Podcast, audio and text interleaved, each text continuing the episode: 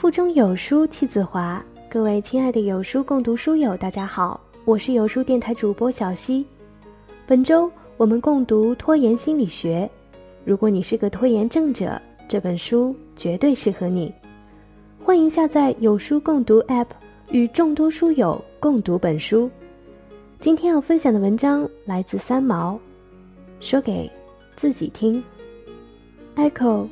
又见你慢慢吞吞的下了深夜的飞机，闲闲的跨进自己的国门，步步从容的推着行李车，开开心心的环住总是又在喜极而泣的妈妈。我不禁因为你的神态安然，突而生出了一丝陌生的沧桑。深夜的机场下着小雨，而你的笑声那么清脆，你将手掌圈成喇叭，在风里。喊着弟弟的小名，追着他的车子跑了几步，自己一抬就抬起了大箱子，丢进行李箱。那个箱子里啊，仍是带来带去的旧衣服。你却说，好多衣服呀，够穿整整一年了。便是这句话吧，说起来都是满满的喜悦。好孩子，你变了。这份安稳明亮，叫人不能认识。长途飞行回来，讲了好多的话，等到全家人都已安睡，你仍不舍得休息，静悄悄地戴上了耳机，要听音乐。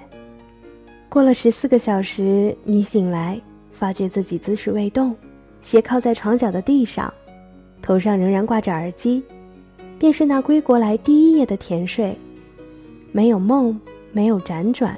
没有入睡的回忆，床头两粒安眠药，动也没动。这一个开始总是好的。既然你在如此安稳的世界里醒来，四周没有电话和人声，那么我想跟你讲讲话。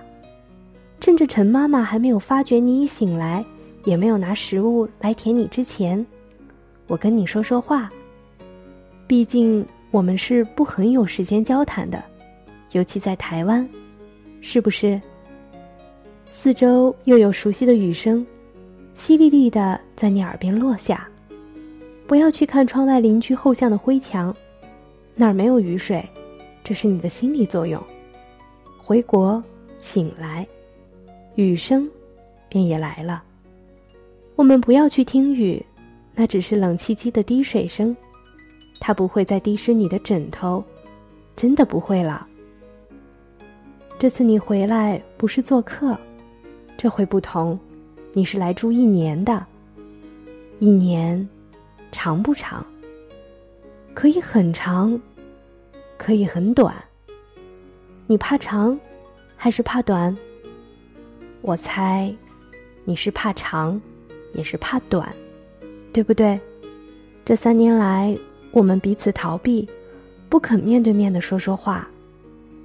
你跟每一个人说话，可是你不敢对我说，你躲我，我便也走了，没有死缠着要找你。可是现在，你刚刚从一场长长的睡眠里醒来，你的四肢、头脑，都还不能动得灵活。那么我悄悄的对你说这些话，只这么一次，以后就再不说了，好吗？当然。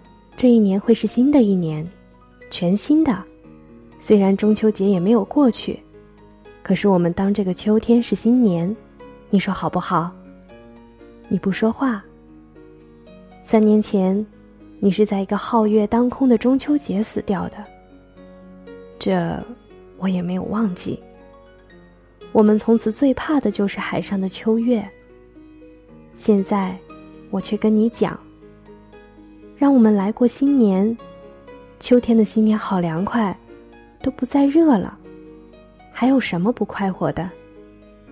相信我，我跟你一样，死去活来过，不只是你，是我，也是所有的人，多多少少都经历过这样的人生。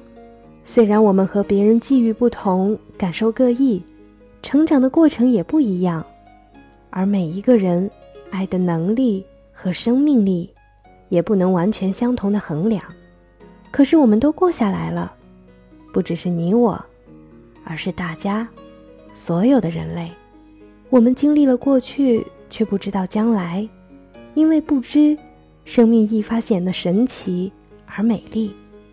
不要问我将来的事情吧，请你，Echo，将一切交付给自然。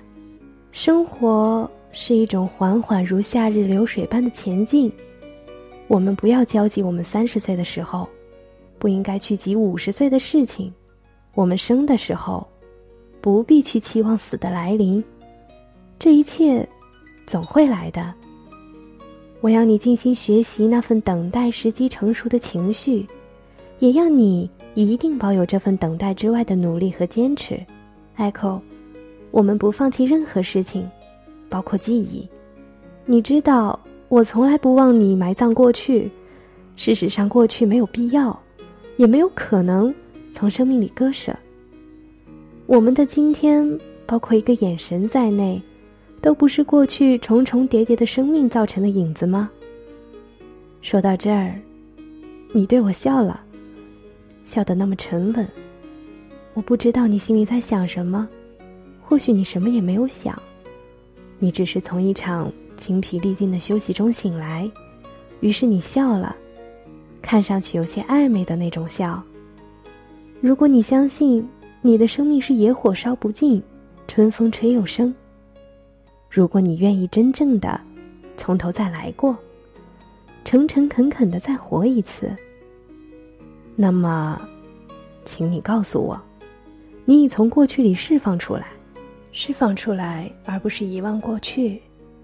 现在是你在说了，你笑着对我说：“伤心是可以分期摊还的，假如你一次负担不了，我跟你说。”有时候我们要对自己残忍一点，不能纵容自己的伤心；有时候我们要对自己深爱的人残忍一点，将对他们的爱、责任、记忆搁置。因为我们每一个人都是独特的个体，我们有义务要肩负对自己生命的责任。这责任的第一要素，Echo，是生的喜悦。喜悦。喜悦，再喜悦。走了这一步，再去挑别的责任吧。我相信，燃烧一个人的灵魂，正是对生命的爱，那是至死方休。没有一个人真正知道自己对生命的狂爱的极限。极限不是由我们决定的，都是由生活经验中不断的试探中提取得来的认识。如果你不爱生命，不看重自己，那么这一切的生机也便不来了。Echo，你懂得吗？相信生活和时间吧。时间如果能够拿走痛苦，那么我们不必有罪恶感，更不必觉得羞耻，就让他拿吧。拿不走的，自然根生心中，不必勉强。生活是好的，峰回路转，柳暗花明。前面总会另有一番不同的风光，让我悄悄的告诉你，Echo，世上的人喜欢看悲剧，可是他们也只是看戏而已。如果你的悲剧变成了真的，他们不但看不下去，还要向你丢汽水瓶呢。你聪明的话，将那片幕落下来，不要给人看了，连一根头发都不要给人看，更不要说别的东西。那你不如在幕后也不必流泪了，因为你也不演给自己看，好吗？虽然这许多年来我对你并不很了解，可是我总认为你是一个有着深厚潜质的人，这一点，想来你比我更明白。可是前置并不保证你以后一定能走过所有的磨难，更可怕的是你才走了半生。在我们过去的感受中，在第一时间发生的事件，你不是都以为？那是自己痛苦的极限，再苦不能了。然后又来了第二次，你又以为这已是人生的尽头，这一次伤得更重。是的，你一次又一次的创伤，其实都仰赖了时间来治疗。虽然你用的时间的确是一次比一次长，可是你好了，活过来了。医好之后，你成了一个新的人。来时的路。没有法子回头，可是将来的路，却不知不觉走了出去。这一切，都是功课，也都是公平的。可是我已不是过去的我了，你为什么要做过去的你？上一秒钟的你，难道还会是这一秒钟的你吗？只问问你，不断在身体里死去的细胞吧。每一次的重生，便是一个新的人。这个新的人，装备比先前那个软壳子更好，忍受痛苦的力量便会更大。也许我这么说听起来令人心悸，很难想象。难道以后还要经历更大的打击？Echo，你听我这么说，只是一样无声的笑着。你长大了很多，你懂了，也等待了，也预备了，也坦然无惧了，是不是？这是新的一年，你面对的也是一个全新的环境，这是你熟悉而又陌生的中国。Echo，不要太大意，中国是复杂的。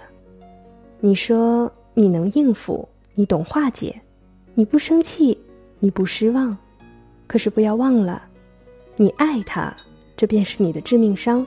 你爱的东西，人、家、国，都是叫你容易受伤的，因为在这个前提之下，你一点不肯设防。每一次的回国，你在超额的张力里挣扎。不肯拿出保护自己的手段，做真正的你，做那个简简单单的你。你感恩，你念旧，你在国内的柔弱，正因你不能忘记曾经在你身边伸出来过的无尽的同情和关爱的手。你期望自己粉身碎骨去回报这些恩情，到头来你忘了，你也只是个血肉之躯。一个人在爱的回报上是有极限的，而你的爱。却不够化作所有的莲花。艾蔻，你的中文名字不是给的很好，父亲叫你平，你不爱这个字，你今日看出你其实便是这一个字，那么适合的名字，你便安然接受吧，包括无可回报的情在内，就让它交给天地替你去回报，自己尽力而为，不再强求了，请求你。我知道你应该是越走越稳的，就如其他的人一样。我不敢期望帮上你什么忙。我相信你对生命的需求，绝对不是从天而降的奇迹。你要的只是一份信心的支援，让你在将来，也不见得平稳的山路上，走得略微容易一点罢了。你醒在这儿，沉静的醒着，连眼睛都没有动。在你的身边，是书桌。书桌上有一架电话，那个你最怕的东西。电话的旁边是两大袋邮件，是你离国之前存下来未拆的信件。这些东西在你完全醒来、投入生活的第一日开始，便要成为你的一部分，永远压在你的肩上。也是这些使你无法快乐，使你一而再、再而三，因此远走高飞。孩子，你忘了一句话。起码你回中国来，便忘了这句话：坚持自己该做的，固然叫做勇气；坚持自己不该做的，同样也是勇气。除了一份真诚的社会感之外，你没有理由为了害怕伤害别人的心灵而付出太多。你其实也小看了别人，因为别人不会因为你的拒绝而受到伤害，因为他们比你强。Echo。常常，你因为不能满足身边所有爱你的人对你提的要求而沮丧，却忘了你自己最大的课题是生活。虽说，你身边的一草一木都在适当的时候影响了你，而你借着这个媒介，也让身边的人从你那儿汲取了他们的想望和需要。可是，你又忘了一句话：在你的生活里，你就是自己的主宰，你是主角。对于别人的生活，我们充其量只是一份暗示，一份小小的启发，在某种情况下丰富了他人的生活，而不是越权代办别人的生命。即使他人如此要求，也是不能在善意的前提下去帮忙的，那不好，对你不好，对他人也不好的。艾蔻，说到这儿，妈妈的脚步声近了。你回国定居的第一年的第一天，也要开始了。我们时间不多，让我快快的对你讲完。许多人的一生所做的，其实便是不断修葺自己的生活。假如我们在修补之外，尚且有机会重新缔造自己，生命就更加有趣了。